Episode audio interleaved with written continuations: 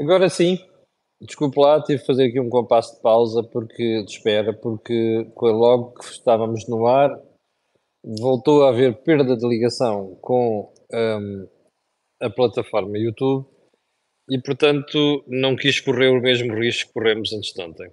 Mas, como já percebeu, nós estamos com a cor do dinheiro do dia, deixe-me só confirmar, 4 de maio do ano da graça de 2023. Eu gostava que me dissessem desse lado está tudo bem, está, está a chegar tudo com imagem e som como deve ser, para não termos aqui as interrupções já tivemos, como disse, antes de. Bom, parece que está tudo bem, segundo dizem desse lado. E antes de irmos à edição de hoje, deixe-me só fazer uh, o disclosure habitual. Este canal tem uma parceria com a Prozis, que lhe dá descontos de 10% em compras no site. Para isso, basta apenas que você vá à página da Prozis, faça lá as suas encomendas e quando for sair, há lá uma coisa chamada cupom promocional. Basta escrever Camilo e sai do desconto que falei, 10%. Bom, agora sim, and without further ado, vamos ao programa de hoje. E without further ado, porque o programa é longo e eu quero ver se não abuso do tempo, como aconteceu nos últimos dias. Bem, por onde é que vamos começar?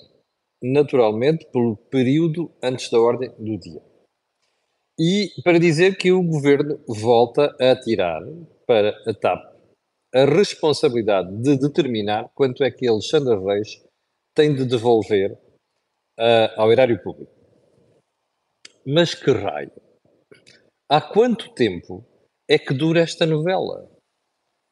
Quando é que foi determinado e que Alexandre Reis devia devolver parte dos 500 mil euros? Ok? Primeira pergunta. Segunda pergunta. Quando é que nós ouvimos no Parlamento dizer que afinal o problema não era do Tesouro, nem era do Governo, era da TAP. Há um mês já, entregar, já tinham entregue esta responsabilidade à TAP há um mês. Continuamos à espera de uma decisão. Parece que ninguém tem interesse em apressar o regresso ao Tesouro de dinheiro dos contribuintes. É isso? Bom, ponto seguinte. Quem é que contactou a Polícia Judiciária por causa do computador do assessor do governo? Ou melhor, do Ministro das Infraestruturas. A resposta do Diretor-Geral da Polícia Judiciária, como você sabe, já disse aqui várias vezes, fala demais, foi, expõe-se demais, ou melhor, não é fala demais, é expõe-se demais, foi, entre aspas, um membro do governo dava jeito que nós soubéssemos quem, não é? Como isto são decisões públicas, devem ser transparentes, e nós, como cidad nós cidadãos, como eleitores, precisamos fazer os julgamentos. Quem foi? Mais grave do que o pormenor da Polícia Judiciária. Afinal, quem. Não é quem? Quando é que nos vão esclarecer totalmente sobre a entrada do SIS neste processo? Serviço de Informações da República. Ontem ficámos a saber que o Conselho que fiscaliza as decisões do CIS, do CIS veio dizer que estava tudo bem. Só um pormenor. Nesse Conselho está uma senhora cujo nome dá por Constança Urbano de Souza. Os espectadores da Cor do Dinheiro mais antigos, nomeadamente os de 2017, sabem que se refere, como na altura afetuosamente nós chamávamos, a Tancinha Urbano de Souza. Constança Urbano de Souza foi ministra da Administração Interna de António Costa. Como qualquer boy e como qualquer girl da confiança próxima de António Costa, foi-lhe dado um job. Qualquer deles. Qualquer, quando não são amigos e, e boys e job e, e, e girls, às vezes é por conveniência política. É só ver os militantes do Bloco de Esquerda que foram colocados em lugares-chave de posições do Estado uh, quando António Costa andou a dormir com eles. Ok? Mas deixe-me só fazer uma pergunta. Você fica tranquilo ao saber que uma das pessoas que faz este julgamento foi ministra da administração interna do António Costa. Eu não estou a dizer que não está certa a situação do, do SIS. Eu quero é ver esclarecida. Agora, não fico tranquilo quando vejo que neste processo está uma ex-ministra que ainda para mais era indefetível ao António Costa. O único comentário que isto merece é para disfarcem melhor. Pelo amor de Deus, for God's sake. Ou então, for President's sake. Disfarcem melhor tenham um bocadinho mais de decor e de vergonha na cara. Mensagem final. Eu só vou ficar descansado quando vir o responsável do SIS no Parlamento, ok? Porque vivemos numa democracia, mas nós já tivemos exemplos de primeiros ministros e governantes que nunca pensámos, mas efetivamente tentaram fazer quase de António de Oliveira Salazar.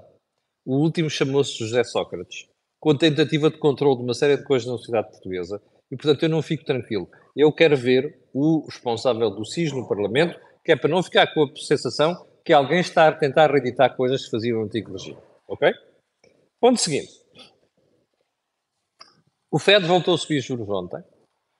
Uh, subiu menos do que se esperava. E provavelmente daqui para a frente fará uma pausa. Não sabemos ainda exatamente o que é que é, o que é que se quer dizer. Mas sabemos que hoje o BCE deve seguir os passos do Fed. A única dúvida, penso eu, é saber se sobe juros em 0,5 pontos percentuais ou 0,25. Eu acho que devia subir 0,25. Porque nós já tivemos muitas subidas e normalmente, se, se a economia ainda é o que se pensava aqui há umas décadas, o efeito no comportamento da economia e na inflação demora entre 12 e 18 meses. Aqui não, não será tanto. Alguma coisa mudou. Mas aguardemos, amanhã falaremos sobre isto. Ponto seguinte, deixa-me recuperar uma pergunta de ontem. Porque, entretanto, já me vieram dizer que noutros, noutros sítios houve quem tenha defendido o que defendeu aqui ontem, embora não tenha feito referência à fonte. O ex-assessor de João Galão, Frederico Pinheiro, já processou o Primeiro-Ministro? Eu vou recordar. É uma tese minha que se eu estivesse no lugar de Frederico Pinheiro, depois de ouvir um primeiro-ministro que é jurista barra advogado, de seu nome António Costa, dizer quatro, cinco e seis vezes roubo, roubou, aquilo não foi roubo, nem coisa parecida. Eu processaria o primeiro-ministro. Portanto, fica aqui a pergunta. Bom, vamos aos assuntos mais importantes de hoje. E vamos para ainda para a crise política. Eu tinha aqui uma questão sobre uma matéria sobre receitas fiscais.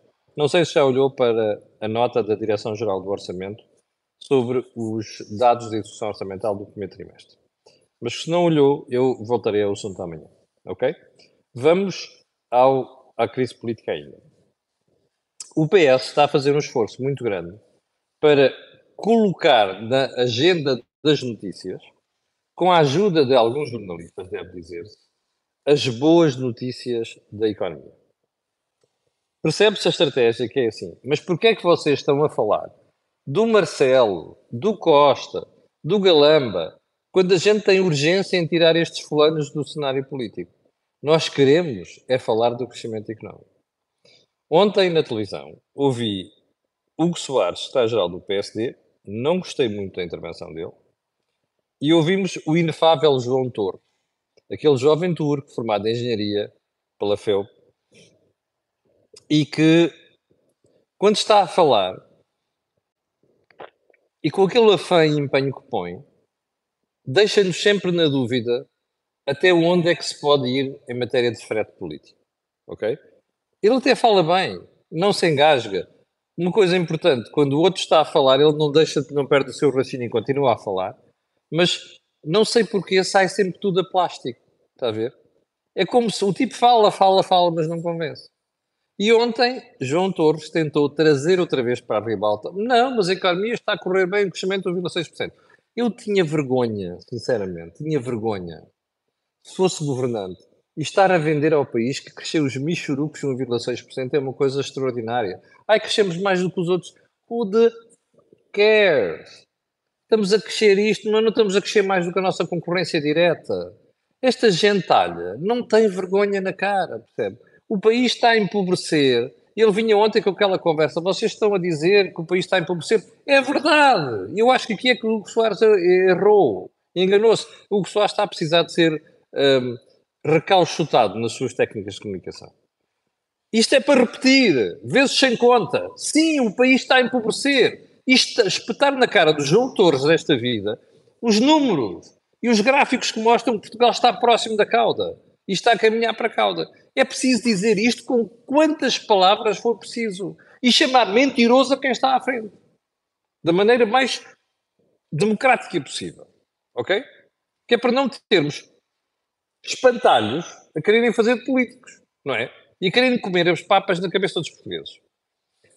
Uma coisa, ah, e depois já outro pormenor. Eu não sei se você já percebeu, mas nem ao governo, nem ao Partido Socialista interessa decompor as razões de crescimento do, do primeiro trimestre.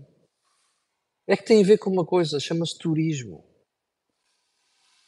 Se isto não é algo que deva preocupar, eu não sei o que é que é. Bom, havemos de voltar a este assunto. Ponto seguinte. O Presidente da República calou-se depois da afronta de António Costa. Olha, sabe o que é que o Presidente da República merece?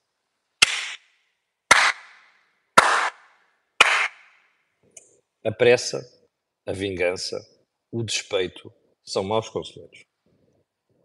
A pergunta que se deve fazer aqui é: Marcelo vai conseguir continuar assim? Não sei. Porque a pulsão dele para o comentário é muito grande. Ainda ontem se viu, e é o ponto seguinte, eh, que Marcelo, quando é assediado, entre aspas, por jornalistas com câmaras e microfones, tem dificuldade em dizer mais qualquer coisa do que, meus senhores, não é o momento para fazer declarações e não dizer mais nada. E ainda vai comentando os gelados e os três sabores, o limão, a framboesa e o chocolate dos lados de Santini. Aliás, eu se fosse de mensagem, se eu fosse da família Santini e do grupo que entretanto meteu dinheiro na empresa chamada Santini, eu estaria feliz e agradeceria ao Sr. Presidente da República pela publicidade aos gelados. Bom, mas vamos lá. Eu acho que esta postura de Marcelo Belo Souza é a mais adequada neste momento. Até porque ele falou demais nos últimos tempos. Olha, falou demais em remodelações, fez referência explícita a ministros, uh, depois voltava a falar de remodelações, depois comentava tudo e mais alguma coisa, com relevância política. E isto, quanto mais se fala num assunto, pior é. E, portanto, Marcelo faz bem em recatar-se. Bem, qual é o ponto aqui? Marcelo dizia ontem que vai falar, mas não hoje. E até é mais explícito. Diz assim: terei a oportunidade de dizer o que penso. Disse isto no meio dos três sabores do gelado de Santiago. Um, eu acho que foi a melhor expressão que ele podia ter, ter utilizado terei a oportunidade de dizer o que penso. Porquê?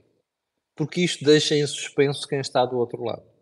E António Costa bem pode vir dizer: não fico nada preocupado ao receber uma chamada do Sr. Presidente da República, tenho todo o gosto em ouvir. Ele pode dizer o que quiser.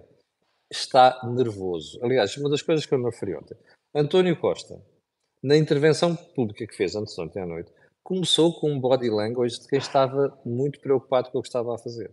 Depois é que ganhou confiança, não sei se reparou. António Costa está nervoso.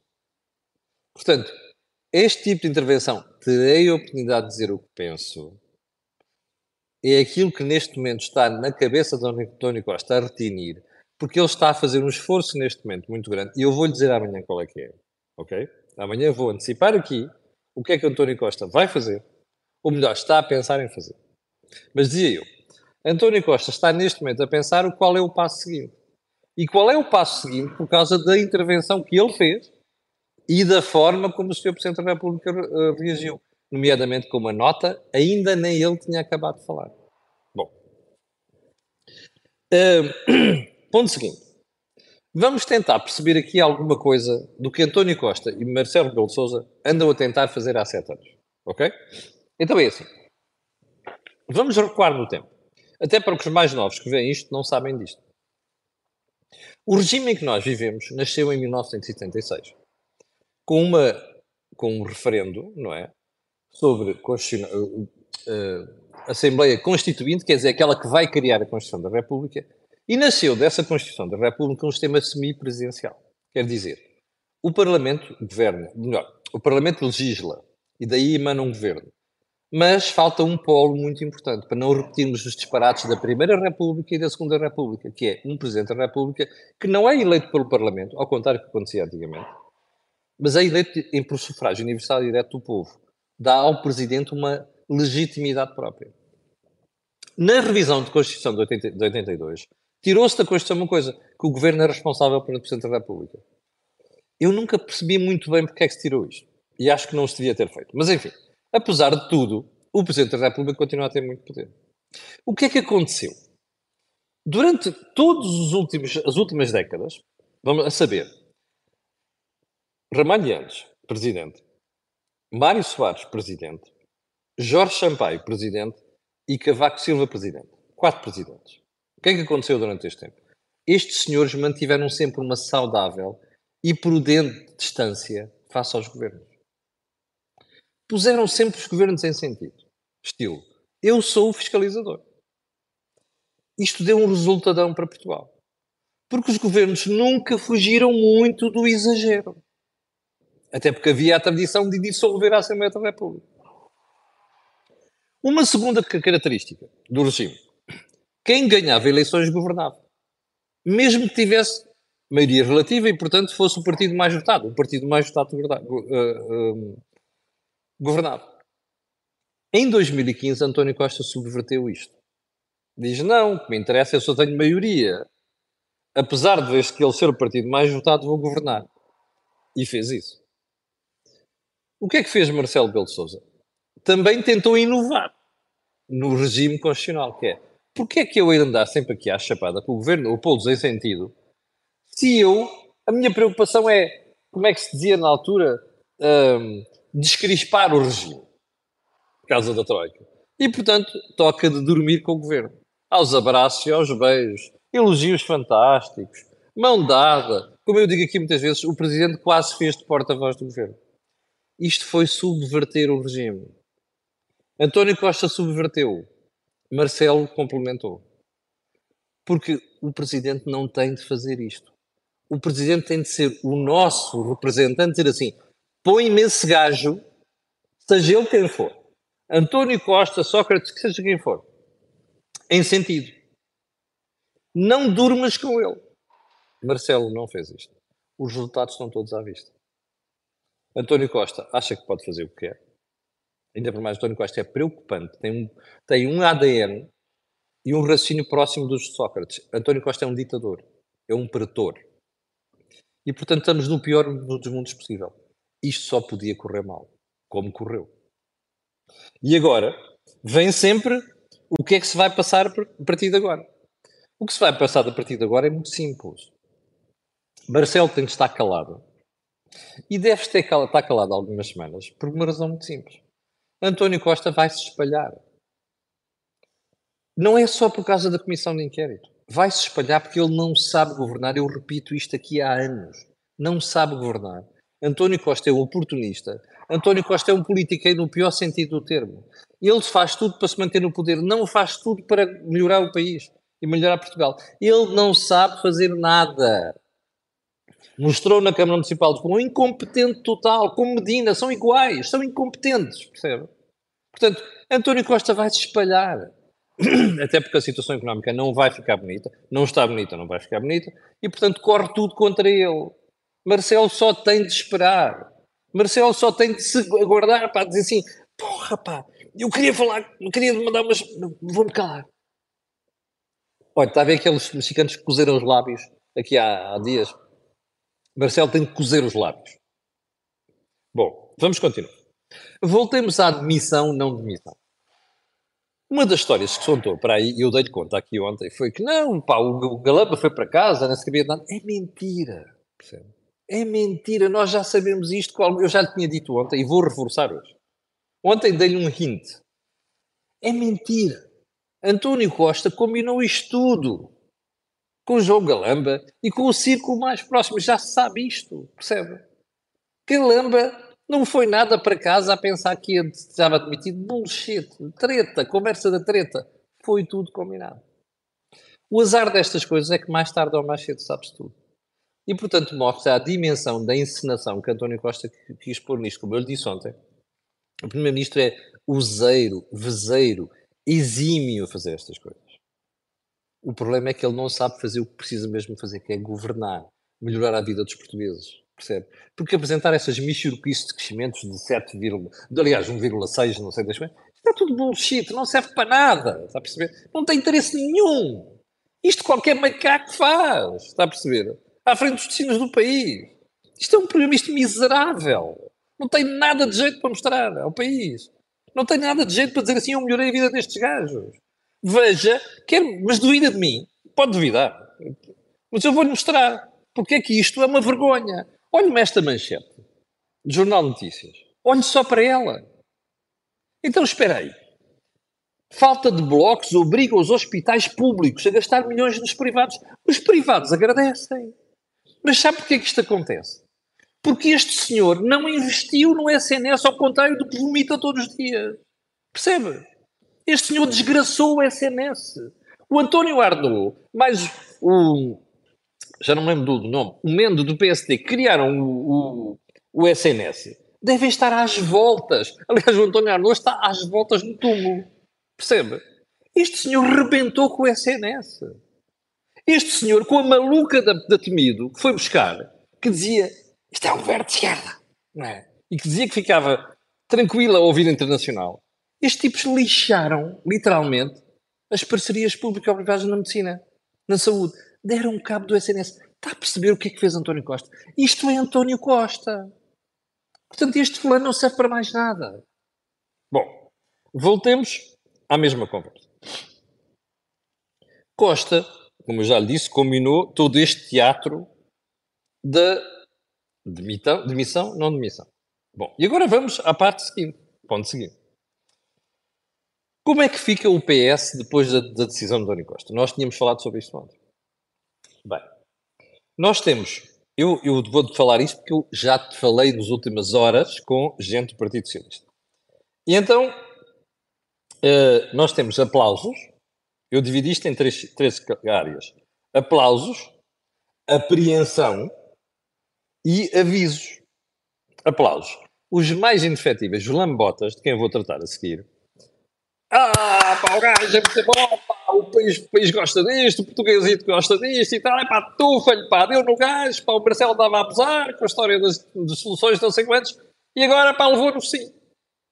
Este é os aplausos. Depois há gente mais sensata que está apreensiva.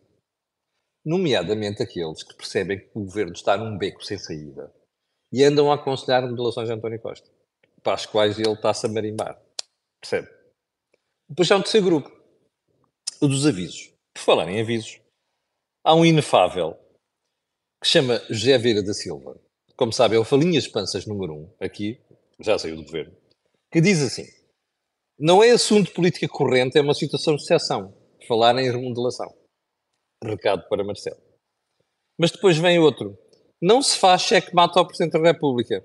A posição institucional do Presidente não é passível de sofrer um cheque-mate. Entrevista ao público hoje. Por menor ninguém faz checkmates a um presidente. O, os tais dos aplausos, os lambotas, que andam com essa conversa do checkmate, é, não se percebe nada de xadrez. Checkmate, acabou o jogo. Faz cheque ao rei, ok? Neste caso ao presidente.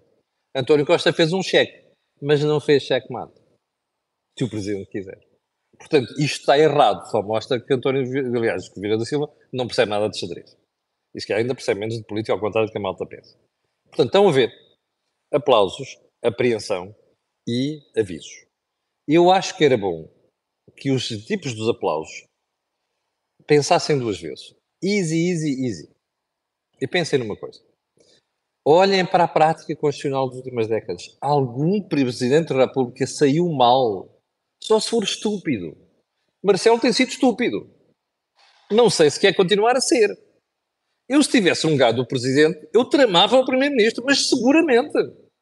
É tudo uma questão de tempo. Portanto, Go easy, boys. Go easy. Boys. Boy, como se diz no sul dos Estados Unidos. Ok? Go easy, boys. Porque a coisa pode correr. Bem. Um, pergunta de alguns espectadores que me colocaram. Você acha que António Costa está a cultivar o isolacionismo? É uma boa pergunta. Um, e é uma boa pergunta, porque faz um paralelo com o Cavaco Silva. Quando os primeiros ministros começam a ficar demasiado no tempo no poder, e quando começa a endogamia, está a perceber? Aquele grupo muito restrito como as realezas de, de, do, do, passado, começam a casar uns com os outros, é só aquele grupinho, a coisa fica muito preta. Sim, aqui é parecido com o Cavaco Silva. E eu acho que António Costa entrou nisto, com uma, com uma situação ainda pior. É que alguns dos próximos dele ainda lhe disseram para ter cuidado com o que ia fazer mas António Costa decidiu avançar. Como eu dizia ontem, às vezes isto é de gênio, às vezes é de burro. Vamos ver onde é que isto vai parar.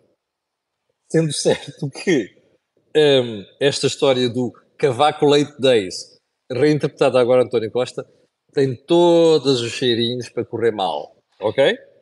Bem, os lambotas. Os lambotas são aqueles que não servem para nada.